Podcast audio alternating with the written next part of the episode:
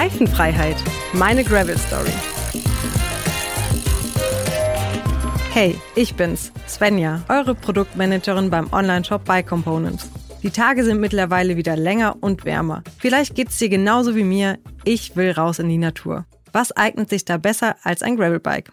Ich kann mich noch gut an meinen Einstieg erinnern. Diese Erfahrungen möchte ich mit dir teilen und stelle für dich in diesem Podcast alle Fragen rund um das Thema Graveln und nehme dich mit auf mein eigenes Abenteuer. Jetzt schaltest du aus Rang und Gang dicker, ne, weil du merkst, okay, jetzt hast du deutlich mehr Power. Jetzt haben wir die Pedalkraft liegt bei 62 und die Trittfrequenz bei 109 umdrehen. Ja, krass. Wie viele Kilometer habe ich jetzt gemacht? Also 60 bis 70 bist du heute bestimmt gefahren. Ja, so fühle ich mich auch. In der letzten Folge schon angekündigt, bin ich heute im Kölner Süden unterwegs. Ich treffe mich mit Sebastian, Diplom-Sportwissenschaftler und Geschäftsführer von Comsport. Er betreut viele bekannte Radsportgrößen und ist selber aktiv auf dem Mountainbike, Rennrad als auch Gravelbike unterwegs. Heute werden wir zusammen mein Gravelbike auf mich einstellen und dir erklären, worauf du achten solltest. Zunächst aber ein kurzer Überblick zum Thema Sitzposition auf dem Fahrrad. Wer sich aufs Rad setzt, will seinem Körper eigentlich Gutes tun. Dennoch kommt es nicht selten zu Verspannungen in Nacken, Schultern und Rücken sowie zu Beschwerden beim Sitzen, in der Hüfte, den Knien oder Füßen. Eine Ursache dafür kann die Sitzposition sein. Diese ist abhängig von der eigenen Anatomie, der Rahmengeometrie sowie von den Einstellungen am Rad, etwa der Sattelhöhe. Betrachten wir mal nur die drei klassischen Kontaktpunkte Sattel, Lenker, Pedale. Verbindet man diese mit einer Linie, entsteht ein Dreieck. Verschiebt man dessen Ecken, verändert sich auch die Sitzposition zu eher gestreckt, aufrecht oder gebeugt. Maßgeblich für die Neigung des Rückens ist das Verhältnis von Rumpf- und Armlänge zum Abstand zwischen Sattel und Lenker. Ist die Distanz zum Beispiel sehr kurz, sitzt man wahrscheinlich eher aufrecht, wodurch weniger Last auf den Armen und mehr auf den Sitzknochen liegt. Dadurch wird zwar der Rücken entlastet, aber es entsteht auch ein ungünstigerer Hüftwinkel für die Kraftübertragung. Anpassen kann man das, indem man etwa einen kürzeren oder längeren Vorbau montiert oder den Sattel nach hinten oder vorne schiebt. Aber aufgepasst, das Lot der Kniescheibe sollte nicht vor der Pedalachse liegen. Darauf hat auch der Abstand zwischen Sattel und Pedal Einfluss, der durch die Beinlänge bestimmt werden sollte. Denn unsere Beine übertragen die Kraft in einem gewissen Winkel am besten. Durch die Sattelhöhe, aber auch die Länge der Kurbel kann der Abstand angepasst werden. Bei wissenschaftlichen Vermessungen geht es sogar in den Millimeterbereich, um das Optimum zu erzielen. Dieses ist aber abhängig von den eigenen Bedürfnissen und dem Anwendungsbereich. Ein Radsportprofi, der möglichst effizient etwa auf einem Zeitrad fahren will, hat völlig andere Anforderungen an seine Sitzposition als ein Hobbyradfahrer, der lange Touren über Stock und Stein auf seinem Gravelbike verbringen will. Genug Theorie, ab in die Praxis. Ich bin gespannt aufs Bikefitting.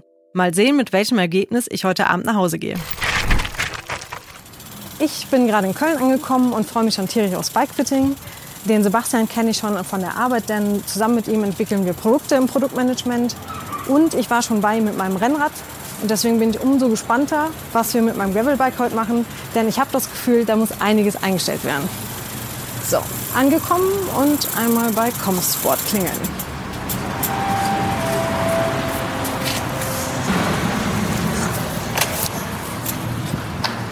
Svenja, hi. Sebastian, grüß dich. Ich habe die. Sonne mitgebracht und mein Gravelbike. Schönes Rad. Danke dir.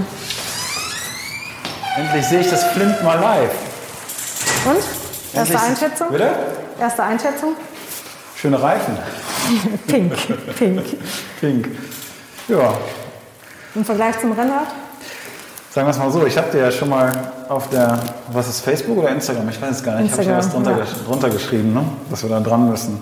Das Genau. sieht noch nicht ganz so passend aus, das Ding. Ja, das habe ich gerade auch schon gesagt. Irgendwie glaube ich, dass wir da was ändern müssen. Ja, das meintest du ja auch schon im Ja. Vorgespräch, ne? dass da irgendwas nicht so hundertprozentig passt. Das gucken wir uns auf jeden Fall mal an. Sehr gut. Magst du einen Kaffee haben? Super gerne. Ja? Pass auf, ich nehme das Rad mal ab und dann setze ich einfach erstmal dahin. Danke. Äh, ich habe gehört, du hast umgebaut. Ich würde mal eine Runde drehen, solange du einen Kaffee machst. Ja, mach das. Ne? Wir haben hier die Holzwände reingezogen, neue Bilder an die Wand gehängt. Ne? Das ist alles viel Arbeit, aber noch nicht fertig. Schau dich um, klar, mach das.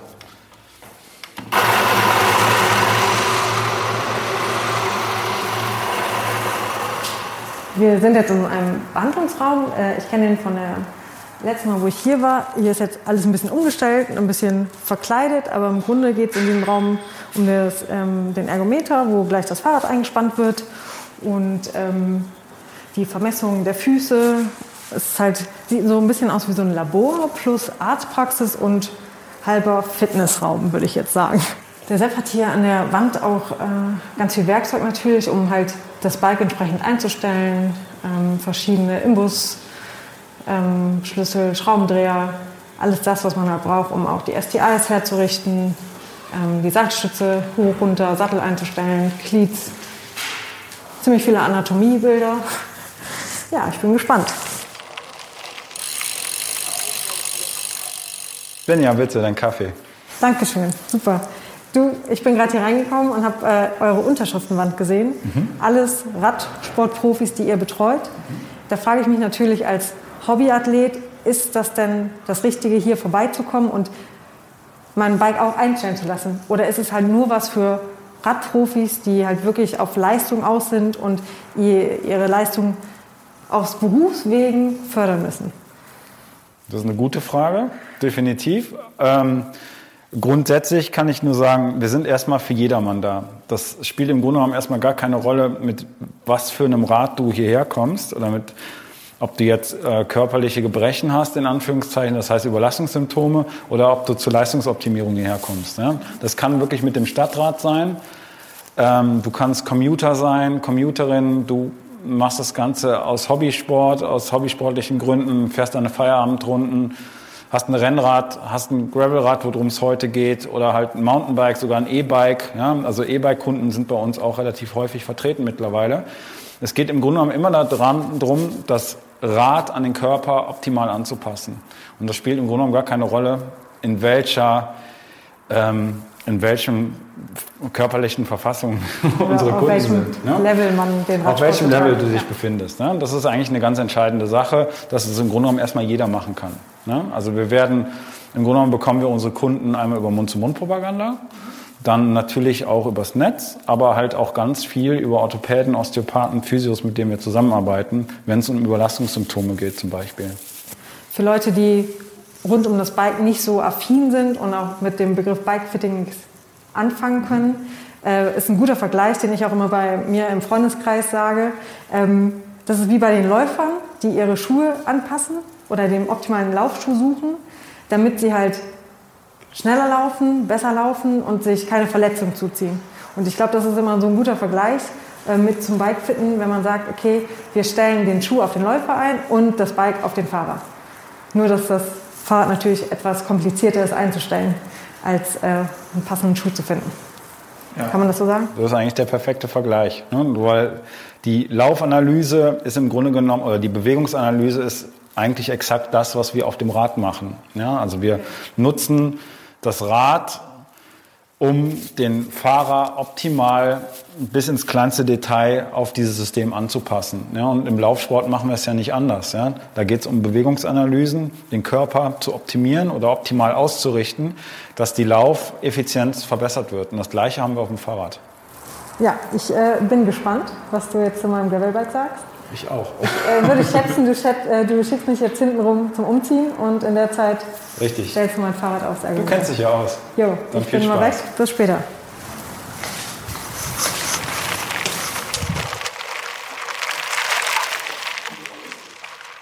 So, ich bin umgezogen. Ich sehe, mein Fahrrad ist schon eingespannt.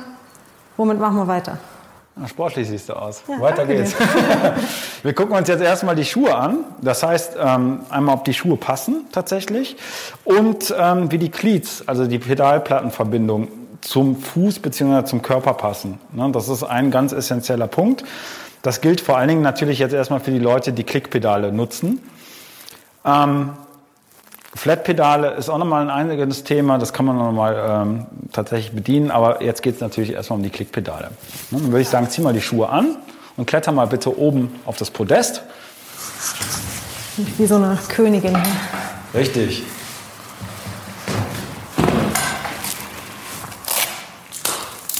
So, jetzt sehe ich, hast du Shimano-Schuhe. Ja. Kann ich. Die XC5. Ja, die sind wahrscheinlich zu weich für mich. Weich oder weit? Beides. Beides. okay. Erste Frage, fühlt sich denn wohl in den Schuhen? Ja, total. Ja, das ist erstmal das Allerwichtigste.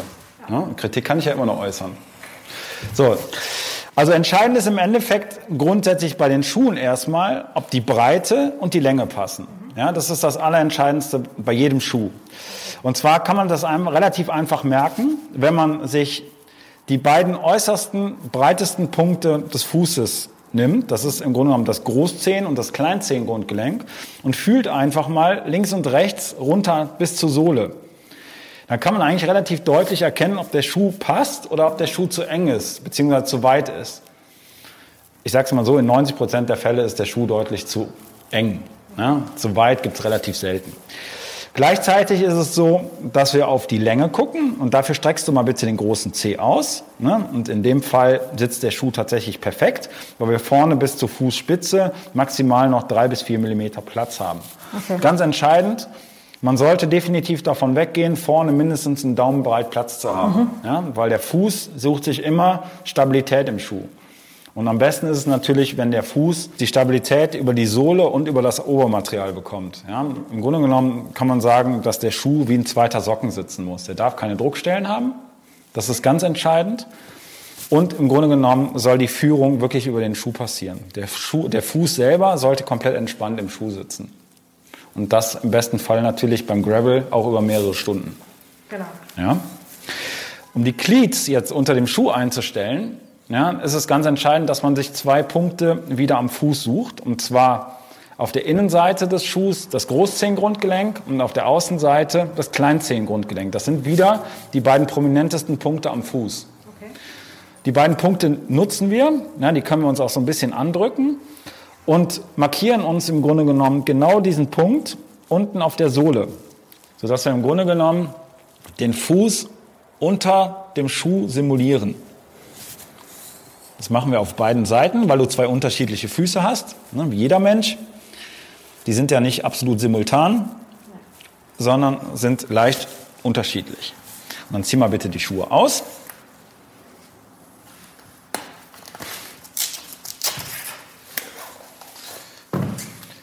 Die sind ja richtig sauber. Ja, tut mir leid. Der Schorsch musste auch schon noch in der Folge. Ich ja? habe es versucht, aber irgendwie bin ich nicht so der beste Schuhputzer. Der ist schlimmer. Okay, der ist schlimmer. Also Svenja sagt, der linke Schuh ist schlimmer, beziehungsweise fühlt sich auch anders an wahrscheinlich als der rechte. Okay, der ist auch dreckiger. Kann es sein, dass du mit, mit links ausklickst? Ja. Ne, damit standst du auch schön im Matsch. Das sieht man ganz schön an den Schuhen. So, jetzt gehen wir mal hin, um die Cleats einzustellen, nutzen wir die beiden Punkte, die wir gerade markiert haben, auf der Außenkante und auf der Innenkante. Groß- und Kleinzehengrundgelenk. Ja. Jetzt gehen wir hin, dann nehmen wir einfach ein Lineal, verbinden die beiden Punkte und ziehen uns eine gedachte Gerade von Punkt zu Punkt. Da kann man auch ruhig drüber malen, das ist kein Problem, das machen wir jetzt hier einfach mal. Ja? Nehmen wir einen schwarzen Folienstift und malen uns einfach mal eine schwarze Linie von der einen zu der anderen Seite. Dann markieren wir uns die Mitte im Grunde genommen, beziehungsweise markieren uns den Mittelpunkt auf dem Glied ja, von der Geraden. Und diesen Punkt, den wir hier markiert haben, den ziehen wir tatsächlich im 90-Grad-Winkel zur Spitze nach außen. Das klingt ein bisschen technischer, als es ist. Im Grunde genommen nehmen wir uns einen rechten Winkel von der Fußspitze in die Fußmitte. Und das Schöne ist, was wir hier sehen, dass im Grunde genommen schon gut eingestellt ist. Eigentlich perfekt eingestellt ist. Ich kann sowas. Kannst du sowas? Nein, das, ähm, tatsächlich ist das dann, glaube ich, auch mal ein bisschen Glück. Aber man sieht ja auch irgendwie, ich habe es halt rechts und links von, von, von dem Profil abhängig gemacht. Ja. Hast du es nach Gefühl gemacht? Ich habe es nach Gefühl gemacht, ja. Super. Das ist, Aber, auch, das ja. ist auch, Entschuldigung, das ist tatsächlich eines der wichtigsten Sachen, die wir auch den Hörern mitgeben müssen. Hört aufs Körpergefühl. Ja. Ne? Also man verliert es ganz, ganz schnell, je mehr man sich anliest und je mehr man im Internet forscht. Das Körpergefühl gibt einem eigentlich schon relativ viel richtige Informationen über beim Laufen, ne, über die richtige Laufeffizienz, beim Radfahren tatsächlich über die richtige Effizienz. Und wenn es irgendwo zwickt, sollte man erstmal nach dem Bauchgefühl gehen und ruhig mal probieren, ob es eine Verbesserung gibt oder eine Verschlechterung. Ja, jetzt bin ich gespannt beim linken Schuh. Mhm. Ja, hier müssen wir uns ein bisschen durch den Acker quälen. So. Und dann finden wir tatsächlich auch raus, dass das linke Glied minimal zu weit vorne steht. Wir sprechen jetzt von zwei Millimetern. Das kann man ein bisschen pedantisch nennen, aber für uns ist das schon eff extrem effizient. Weil wir arbeiten tatsächlich hier in dem Bereich von Millimetern. Ja? Und wenn das nicht stimmt, haben wir tatsächlich schon ein Thema, was die Statik anbelangt, beziehungsweise natürlich auch die Effizienz. Okay, und du machst sie jetzt lose und drückst sie gerade. Ich versuche sie jetzt lose zu machen, indem ich hier den Durch den Dreck. das ist aber völlig normal, gerade im Mountainbikesport ne, oder im Gravelsport. Das hast du immer wieder, ne, weil die Dinger werden halt auch einfach mal bei schlechtem Wetter benutzt beziehungsweise natürlich auch bei schlechten Straßenverhältnissen. Ja, und ich meine, gerade jetzt in der ersten Jahreshälfte, da regnet es ja noch viel und man geht da trotzdem raus und dann ist es halt in den Wäldern auch noch, oh, oh nass. Besonders bei euch in Aachen, ne? Ja. Das sieht man. Ich klopfe das mal gerade aus, ne? Den Schlamm. So. Svenja, erzähl mal. Welche Probleme sind denn dir schon mal aufgefallen auf dem Gravelrad, bevor wir jetzt überhaupt starten damit? Ja, Probleme nicht direkt. Ich ähm, finde, ich sitze ähm, vorne sehr hoch. Mhm. Ähm, ich weiß nicht, ob man da vielleicht mit einem anderen Vorbau was machen kann. Mhm. Ähm, und äh, vielleicht auch, ich bin ein bisschen zu gestreckt. Mhm. Und das wirkt sich halt, glaube ich, auch auf die, die Kraft auf, die man auf die Pedale bringt. Und auch was bei längeren Ausfahrten ähm, habe ich immer in den Schultern Probleme, rechts oder links. Äh, kommt darauf an, was man fährt, wie man fährt. Das ist immer irgendwie unterschiedlich. Das wäre jetzt auch meine nächste Frage tatsächlich an dich gewesen. Gibt es irgendwelche ähm, körperlichen Symptome, die sich darüber ableiten lassen für dich? Ja, also ich würde sagen, auf jeden Fall ähm, die Schulter bei längeren Ausfahrten und äh, wenn es kälter ist, auch das Knie, das rechte. Okay. Da wird es dann auch schmerzhaft. Mhm. Also das heißt bei längeren, also so ab dreieinhalb, vier Stunden ja. ist dann schon ich weiß nicht, ob das dann Ermüdung ist oder durch diese zwei Millimeter, die wir jetzt vielleicht eingestellt haben, ähm, da eine andere Belastung drauf ist, also dass das dann besser wird. Okay. Das Thema mit den Knien, das ist für uns extrem wichtig, ne? weil ne, das natürlich relativ viel mit der Statik zusammenhängt. Ich möchte das jetzt gar nicht so vertiefen. Das ist für uns aber, wenn wir hier ein Bikefitting machen, eine extrem wichtige Geschichte. Ja? Also das heißt Körperstatik, Rotationsprinzipien, Überlastungssymptome. Da kann man explizit drauf eingehen. Jetzt kann man aber auch vorwegnehmen, wir kennen diese Problematik. Ne? Ja. Da hat es relativ viel mit äh, Rotationsproblemen im Sprunggelenk und im Knie zu tun. Ne? Das lassen wir jetzt mal ein bisschen außen vor. Wichtig ist vor allen Dingen, was du eben schon angesprochen hast, die Länge und die Schulterprobleme, weil das tatsächlich auch eine Sache ist, die nahezu jeder Fahrer und jede Fahrerin auf dem Rad hat. Ja, und das halt auch schon nach kurzer Zeit. Genau. Das ist ein ganz klassisches Überlastungssyndrom. Im Grunde genommen liegt es daran, dass der Schulter- und ähm, Hals-Nackenmuskel überspannt wird. Okay. Und das liegt vor allen Dingen, was du schon eigentlich treffend gesagt hast, einmal an der Länge des Rades, ne, an der Überstreckung des Schulterkopfes und an der Höhe des Lenkers, dass der Schulterkopf im Grunde genommen mechanisch angehoben wird über den Arm und das ist ein ganz großes Problem, was wir immer wieder bei Rädern, gerade bei Gravelrädern sehen, dass die Front, das Cockpit deutlich zu hoch baut. Ein ganz kurzer Exkurs dazu. Eine hohe Front suggeriert dem Käufer immer ein bequemes Fahrrad. Das ist im Stadtverkehr vielleicht richtig, im sportiven Bereich aber längst nicht optimal, weil wir halt zu einer relativ ungewohnten und überlasteten Sitzposition kommen. Da kommen wir gleich zu. Das möchte ich nur erstmal vorwegnehmen, weil wir es natürlich bei diesem Rad hier sehen, was vor uns steht. Wir haben das Rad oder den Rahmen eingespannt in den Zyklus 2 Ergometer. Das ist momentan der Goldstandard in den Ergometerbetrieben. Das heißt, dieses System ist im Grunde genommen, was man vielleicht von zu Hause kennt, von Tex oder Wahoo Kicker. Das ist eine, ein, ein, Rollentrainer, worauf man auch Leistungsdiagnostiken machen kann. Nur ist das letztendlich ein System, was halt ein medizinisches Produkt, was geeicht wird. Das heißt, wir können uns gleich relativ valide Zahlen anschauen. Das heißt, die Newton, die du aufs Pedal runtertrittst, die Trittfrequenz und natürlich die Geschwindigkeit. Ich bin ja. gespannt. Ich auch. Wichtig ist jetzt hier bei dem Rad nochmal, um da ganz kurz nochmal drauf einzugehen, der Lenker und der Vorbau, beziehungsweise der Lenker und, und der ähm, Sattel, die haben im Grunde genommen eine Ebene. Also wenn ich da eine Wasserwaage drauflegen würde, hätten wir quasi überhaupt kein Gefälle dazwischen. Sollte im optimalen Fall nicht so sein. Das heißt, der Lenker sollte normalerweise im sportiven Bereich erstmal tiefer als der Sattel sein. Mhm. Das haben wir hier nicht. Überhaupt nicht. Ja. Das ist halt auch dieses komische Gefühl, gerade wenn ich dann Rennrad fahre und einen Tag später Gravel, das ist halt komplett anderes Fahrgefühl. Genau. Weil Überhöhung habe ich null, wie du gerade schon gesagt hast. Ja. Und dazu wahrscheinlich auch die Länge, ne? Ja. Weil das Genau, weil Gravelrad das- deutlich ja, länger ja, ist. Ja. Okay. Dann lass uns mal schauen, was wir machen können. Sehr gut.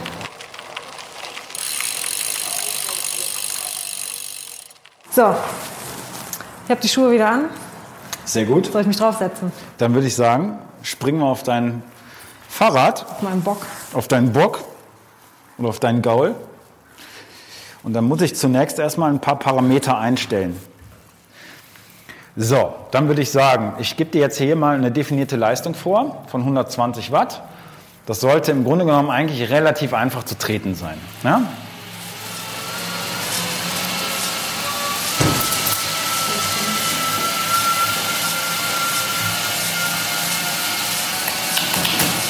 Einen wieder höher. So. So, Sven, jetzt fährst du 120 Watt, hast gerade eine Trittfrequenz von 84 Umdrehungen und die Pedalkraft liegt jetzt gerade bei 78 Newton. Ich kann damit nichts anfangen. Ich weiß. Deswegen erkläre ich es dir jetzt. Okay. Ziel der ganzen Übung sollte es im Grunde genommen sein, wenn ich das Rad an deinen Körper anpasse, dass die Trittfrequenz im Endeffekt durch die Verbesserung der Biomechanik hochgeht und natürlich die Pedalkraft in der Quintessenz runtergeht. Das heißt, dass du deutlich weniger Kraft aufs Pedal bringen musst, um die gleiche Leistung zu erbringen. Ja? Das kann man natürlich dann hochrechnen und überlegen, dass du halt ne, mit einer höheren Pedalkraft auch eine deutlich höhere Leistung erzeugen könntest. Muss ich die ganze Zeit weitertreten oder darf ich aufhören? Also ich habe mir jetzt ein Bild davon gemacht, wie du auf dem Rad sitzt und jetzt würde ich dir das mal ganz kurz erklären, was da passiert. Also, zum einen hast du es ja erstmal wunderbar erklärt, dass du das Gefühl hast, zu lang zu sitzen. Halte dich bitte nochmal vorne am Lenker fest, in den Bremsgriffen. Und was der Hörer jetzt natürlich nicht sehen kann, ist, dass der Körperschwerpunkt relativ weit auf dem Hinterrad sitzt. Ziel der ganzen Übung sollte es im Grunde genommen bei jedem Rad sein, dass der Radschwerpunkt und der Körperschwerpunkt übereins gehen. Ja, das heißt im Grunde genommen, dass der Körper ungefähr 50 zu 50 in der Radmitte sitzt, damit das Rad auch dementsprechend fährt. Wenn das nicht der Fall ist, haben wir ein Problem der Über- oder Untersteuerung, ähnlich wie beim Auto mit Mittelmotor oder Frontmotor.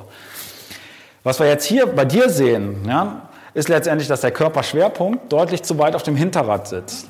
Das kann zum einen damit zusammenhängen, dass der Nachsitz nicht funktioniert, dass du eventuell zu tief sitzt. Ne? Durch den Sitzwinkel lässt sich das verändern, was aber gleichzeitig auch irgendein Thema mit der Länge einhergeht. Ja?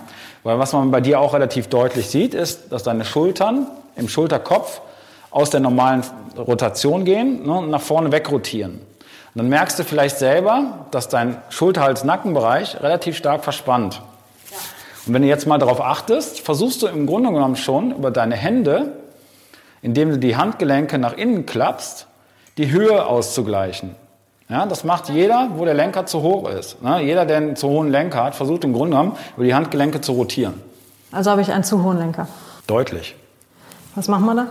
Ich denke, wir müssen bei dem Rad, ne, das ist aber typisch Gravelrad, ne, wir haben eine relativ hohe Front ne, durch den relativ hohen äh, Reifendurchlauf und das ist etwas bequemere Steuerrohr, müssen wir hier wahrscheinlich mit einem minus 17 Grad Vorbau arbeiten. Das ist, oder minus 20 Grad vor. Das heißt im Grunde genommen, dass der Vorbau zum Boden, zum Bodenniveau leicht abfällt. Das heißt tatsächlich nach unten schaut. Okay. Und damit kann man gegenüber, du hast jetzt hier einen minus 6 Grad Vorbau, können wir letztendlich bis zu einem Zentimeter mehr an Höhe gewinnen. Das heißt, ne, oder beziehungsweise an Tiefe gewinnen, ne, dass du mit dem Vorbau runterkommst.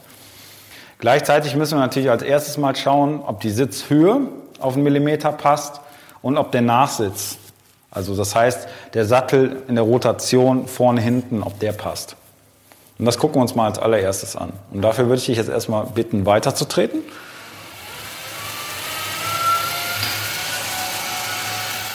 Und jetzt komm mal bitte mit dem rechten Bein zum unteren Todpunkt zum Stand. Ganz unten stehen bleiben. Genau.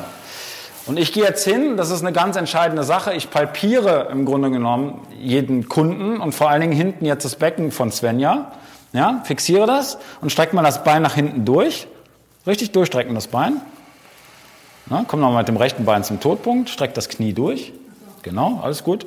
Und was wir jetzt merken, ist im Grunde genommen, dass bei Svenja die rechte Beckenschaufel gegen die linke nach unten wegkippt. Was ich damit eigentlich nur sagen will, ist im Grunde genommen, dass der Sattel jetzt minimal zu hoch ist. Okay. Und das ist wichtig vielleicht auch für zu Hause. Das kann eigentlich jeder zu Hause erstmal überprüfen. Ja? Man kann im Grunde genommen den Fuß erstmal relativ gerade aufs Pedal unten stellen, im unteren Todpunkt, am besten im eingeklickten Zustand. Dann sollte im Endeffekt der Fuß mehr oder weniger in der Waagerechten stehen, dann das Bein durchgestreckt gerade quasi dranhängen und das Becken auch wieder in einer Ebene auf dem Sattel sitzen, dass wir keinerlei Rotationen haben. Man spürt eigentlich relativ schnell, ob das, das, ob das Becken ausgehebelt wird, also nach oben rausgedrückt, in dem Fall wäre der Sattel zu tief, oder ob das Becken abgezogen wird, nach unten abgekippt wird, wie bei dir jetzt gerade, dass der Sattel minimal zu hoch ist. Und tatsächlich machen zwei bis drei Millimeter da den Unterschied schon aus, je nachdem, ob es nicht Zentimeter sind. Okay. Das heißt, du stellst mir jetzt in Sattelhöhe einmal ein. Wir stellen eventuell erstmal die Sattelhöhe ein, aber bevor wir das machen, gucken wir uns erstmal den Nachsitz an. Das heißt, wo du überhaupt mit dem Sattel im Raum stehst. Ja, das ist eigentlich biomechanisch fast noch eine wichtigere Geschichte. Und du kommst bitte mal in der Waagerechten zum Stand, in dem Fall mit dem linken Bein. Und was wir jetzt machen, ist im Grunde genommen, wir gucken uns die Kraftverteilung an. Dafür muss man einfach wissen, dass die Kraftverteilung immer vom Hüftkopf über den Oberschenkel nach vorne in das Knie innerviert wird. Ja, und die Kraft im Grunde genommen senkrecht runter von der Kniescheibe aufs Pedal läuft, in die Pedalachse rein. Und dafür kann man tatsächlich ein Lot nehmen, was man sich selber zu Hause zusammenbaut, von mir aus aus einer Schnur und einer relativ ähm, irgendeinem Gewicht am, unter, am unteren Teil. Und dann soll die Schnur im Grunde genommen, wenn man am Knie stabilisiert, einfach senkrecht runter durch die Pedalachse laufen. Das haben wir bei dir definitiv hier, ne? ist definitiv gegeben. Das ist schon mal perfekt. Aber wir haben das Problem, dass der Sattel minimal zu hoch ist. Ne? Das heißt, das werden wir als allererstes jetzt mal korrigieren. Okay. Dann würde ich sagen, steig mal ab.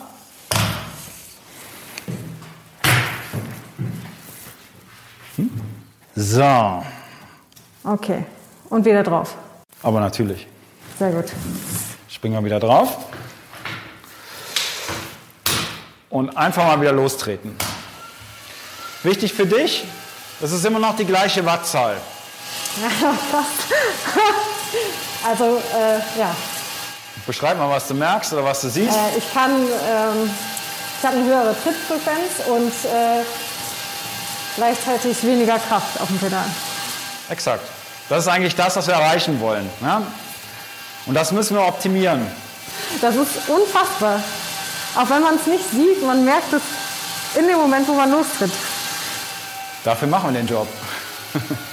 so, jetzt gucken wir uns wieder das Becken hinten an, fixieren das nochmal. Komm bitte rechts nochmal zum Todpunkt, streck das Bein nochmal durch. Jetzt haben wir hier hinten fast eine Waagerechte erreicht. Der Sattel ist immer noch einen Millimeter zu hoch. Okay. Na, jetzt sind wir wieder bei diesem pedantischen, aber darum geht es uns hier. Kommen wir wieder hoch mit dem Po, einmal hinstellen. Jetzt stelle ich den Sattel nochmal einen Millimeter tiefer. Ich sehe gerade, Svenja, du fährst hier von Ergon, den SR Women Sattel. Ja. Bist du zufrieden damit? Ich bin unglaublich zufrieden damit. Den gleichen habe ich auch äh, in der Rennradversion. Ah nee, das ist der, ne? Auf meinem Rennrad auch. Ja. Okay. Ja, und auf meinem Mountainbike den Mountainbike-Sattel davon. Oh, okay. Bestens ausgerüstet. Yes. Dann gib mal wieder Gas.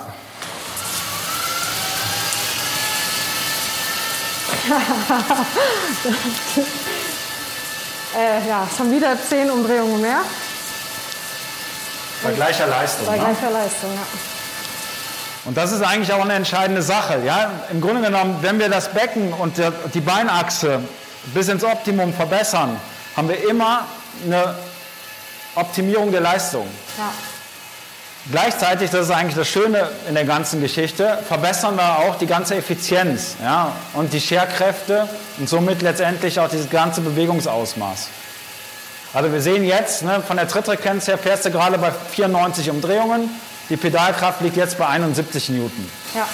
Ne, wenn du überlegst, von wo du gekommen bist, ist das halt schon ein Riesenunterschied.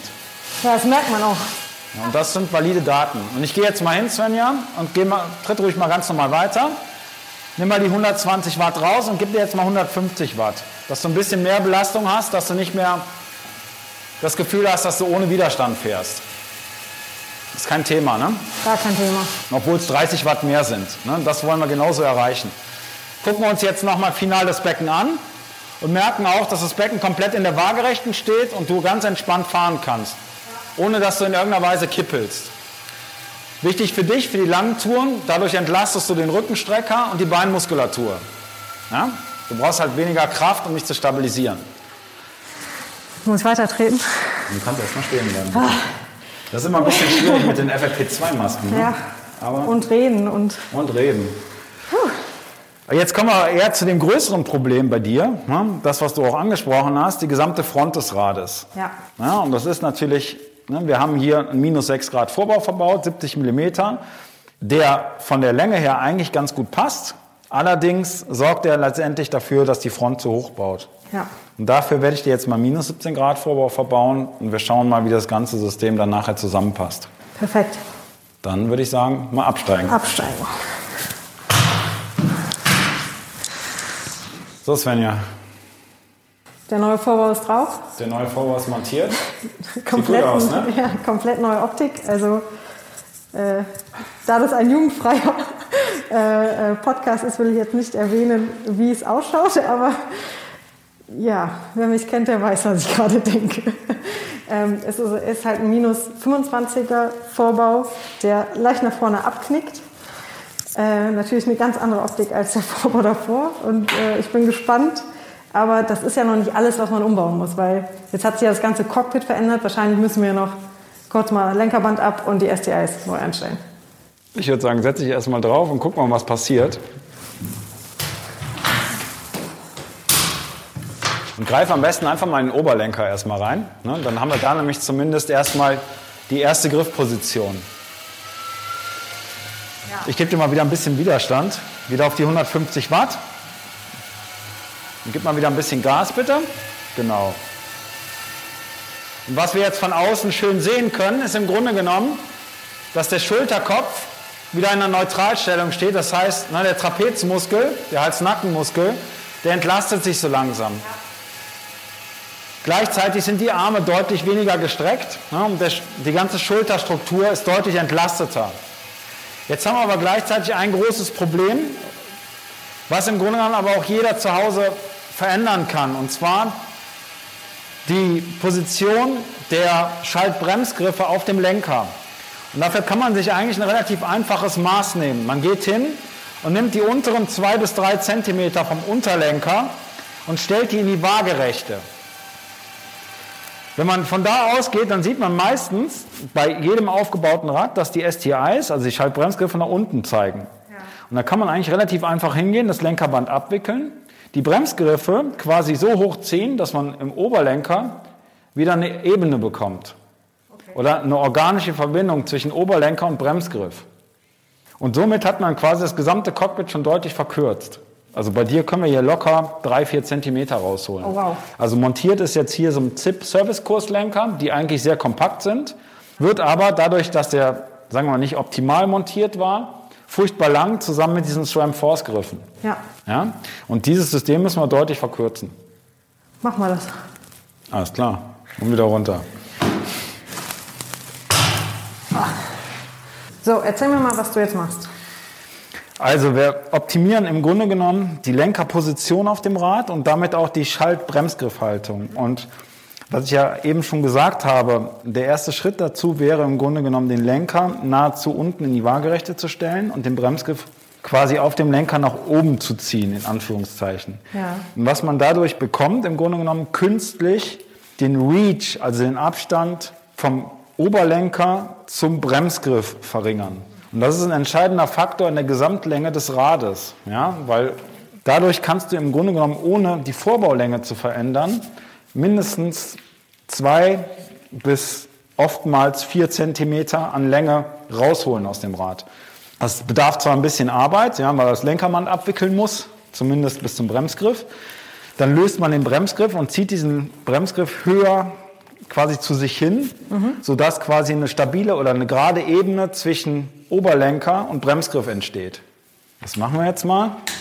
Also es sieht komplizierter aus, als es ist. Im Grunde genommen schon. Hört ja. sich auch komplizierter an, als es ist. Das ist auch komplizierter zu erklären als zu machen. Aber So. es sieht schon komplett anders aus wie vorher. Also die Position Ja. sieht aus, als ob der, das Rad drei, vier Zentimeter kürzer ist.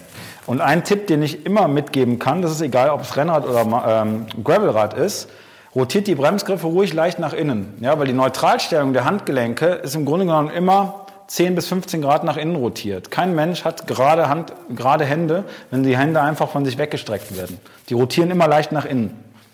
Ja, Merkt jeder, wenn er den Test einfach mal zu Hause macht. Und diese Neutralstellung wollen wir im Grunde genommen immer auf dem Rad übernehmen. Dazu kommt jetzt, ne, dass wir dann im optimalen Fall die Bremsgriffe wieder in die Waage bringen. Bei dir war es vorher so, dass der rechte deutlich tiefer stand als der linke, durch die Veränderung der Statik, was aber auch völlig normal ist.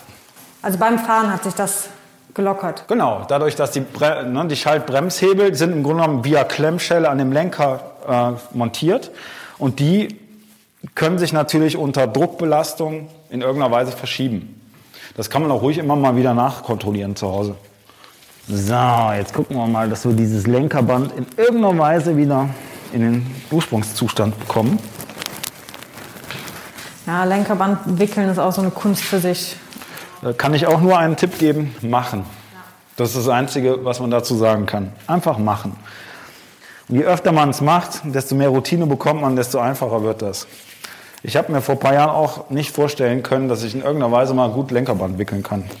Manche sagen, ich kann es immer noch nicht, aber das ist okay. Ich finde, das sieht klasse aus. Oh, Danke. Und jetzt haben wir das Rad in der Gesamtlänge vom Sattel zum Lenker bis in die Bremsgriffe um 5 cm verkürzt. Und das ist natürlich eine Welt ne, in der Gesamtlänge des Rades.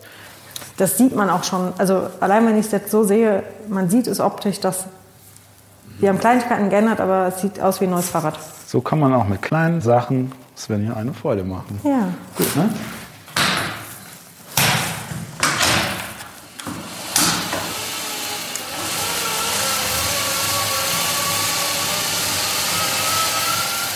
Jetzt merkst du wahrscheinlich erstmal, dass das Rad kürzer ist. Ja. Was mich jetzt noch so ein bisschen stört bei der ganzen Geschichte ist, das merkst du wahrscheinlich auch, ich versuche das jetzt mal in Worte zu fassen, dein Handgelenk, das bricht nach vorne hinweg. Ja, du hast eine Überstreckung im Handgelenk. Und da gibt es einen ganz einfachen Trick, den kann man auch zu Hause auf der Rolle machen ja, oder einfach zu Hause im Garten. Man löst im Endeffekt zwei Schrauben am Lenker, äh, am Vorbau, Entschuldigung.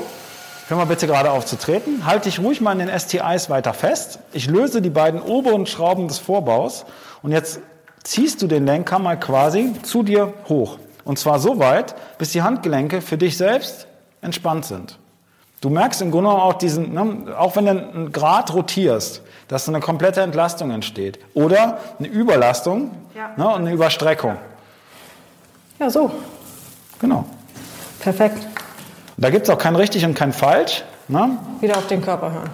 Exakt.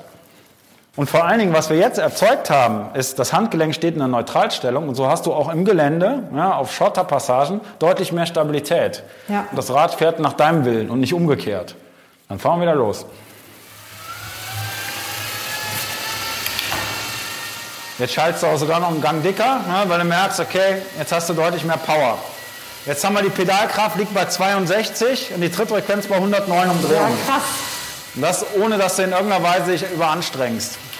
Und jetzt machen wir noch eine letzte Geschichte.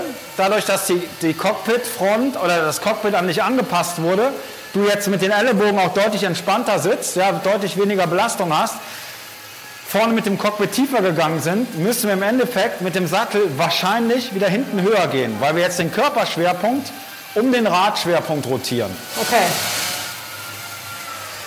Ich gehe jetzt mal hin, gehe mit dem Sattel einen Millimeter höher, mehr ist es nicht, und erzeuge dadurch wieder eine stabile Ebene. Setze ich mal wieder drauf bitte und dann wieder Gas geben. Und jetzt geht es wie von selbst. Ne? Ja. Ja, schön. Neues Fahrrad. Wie viele Kilometer habe ich jetzt gemacht? Ja, so 60 bis 70 bist du heute bestimmt gefahren. Ja, so fühle ich mich auch. So fühlst du dich auch. Ja, super. Äh, danke. Sehr, sehr gerne. Es gibt noch ein wichtiges Thema tatsächlich, was mir gerade aufgefallen ist, und zwar ist es die Kurbellänge. in Bezug zur Beinlänge. Und es ist schwer, das zu Hause nachzuvollziehen oder nach, äh, zu, zu überprüfen, aber ich versuche es dir mal zu erklären. Und zwar halte ich mal oben vorne am Bremsgriff fest, also ganz normal in der Oberlenkerposition. Und jetzt komm mal bitte, ich fixiere mal wieder hinten das Becken, das Kreuzdarmbeingelenk. Und dann merkst du ja, was wir eben schon gecheckt haben, dass das Becken in der Waagerechten steht, ne, so wie wir es haben wollen. Jetzt palpiere ich aber mal den oberen Beckenkamm. Und komm mal bitte mit dem rechten Bein zum oberen Todpunkt zum Stand. Also genau das Gegenteil. Jetzt merkst du vielleicht, dass das Becken ausgehebelt wird. Und das ist ein Thema der Kurbellänge. Ja? Wenn der Kurbelarm zu lang ist, rotiert das Becken aus. Ja, das ist zum Beispiel im Triathlonsport eine ganz, ganz wichtige Geschichte. Wenn du im Auflieger liegst, ne, dann hast du da natürlich ein Riesenthema, weil der Hüftwinkel extrem klein wird. Ja, also je spitzer der Hüftwinkel, desto schlechter wird, wird die Muskulatur durchblutet und desto mehr muss die Muskulatur im Grunde genommen Ausweichbewegungen machen. Das ist beim Gravelrad nicht anders und bei jedem anderen Rad auch nicht. Nur grundsätzlich kann man da sagen, je aufrechter der Oberkörper sitzt, also gehen wir jetzt mal vom Hollandrad aus oder von einem Trekkingrad, Stadtrad, desto unwichtiger wird das im Endeffekt, ja, weil der Hüftwinkel immer offen ist. Je sportlicher du auf dem Rad sitzt, desto effizienter oder entscheidender wird das Ganze. Ja, also das heißt, je tiefer der Oberkörper kommt, ne, in Relation zu den Beinen, desto wichtiger ist die Kurbellänge. Und das kann jeder mal überprüfen, indem man einfach die Kurbel quasi in den oberen Todpunkt, in den unteren Todpunkt nimmt und einfach darauf achtet, ob das Becken im oberen Todpunkt aufrotiert, also sich aus dem Sattel rausdrückt. Das bedarf aber schon ein bisschen Körpererfahrung. Ne, das ist einfach nur ein Tipp, den ich jetzt mal mitgebe. Und du bist ja, hast ja gesagt, 1,60 groß, hast jetzt eine 170er Kurbel. Ich bin 1,79, fahr die auch. Ja. Ne?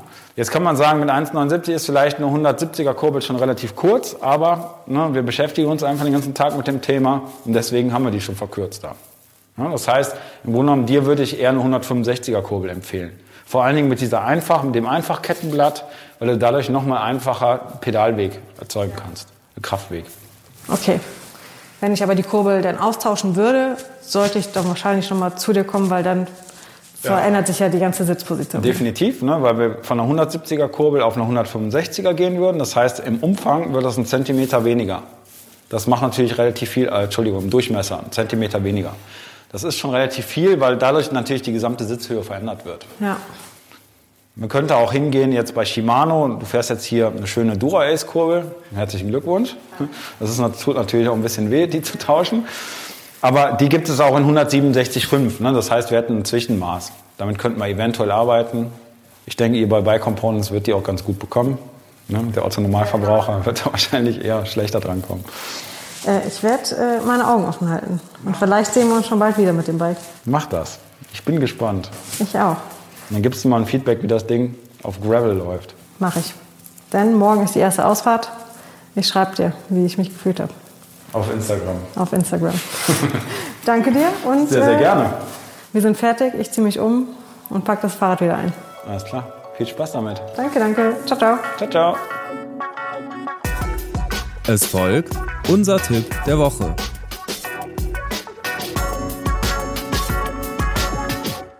Ein Tipp der Woche wäre von mir, was das Thema Fitting oder Sitzposition angeht, ähm, tatsächlich der Lenker.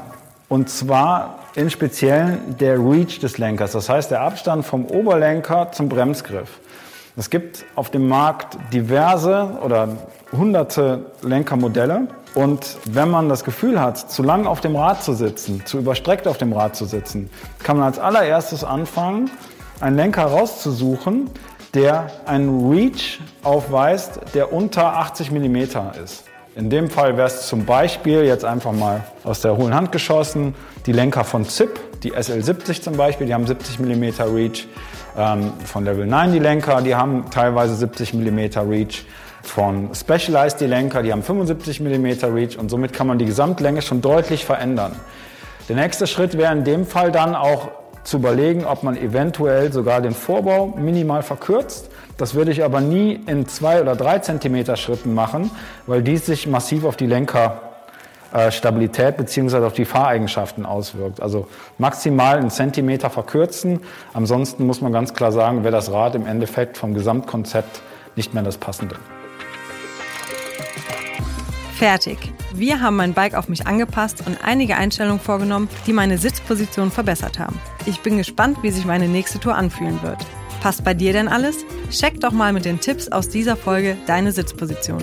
Ich hoffe, dir hat die Folge gefallen. Wenn du mehr wissen willst, abonniere ganz einfach diesen Podcast und schreib uns, was dich interessiert, unter der E-Mail-Adresse reifenfreiheit at bike-components.de. Neben den normalen Touren plane ich auch schon meine nächste Reise mit dem Bike. Wie ich zum Bikepacking gekommen bin und was mich darin fasziniert, bespreche ich in der nächsten Folge mit meinem Kollegen Dennis. Er hat ebenso bereits einige Abenteuer auf Fahrradreisen erlebt. Wir zeigen dir, was alles möglich ist und worauf du bei deinen ersten Bikepacking-Abenteuer achten solltest. Ich freue mich schon drauf. Bis dann, deine Svenja.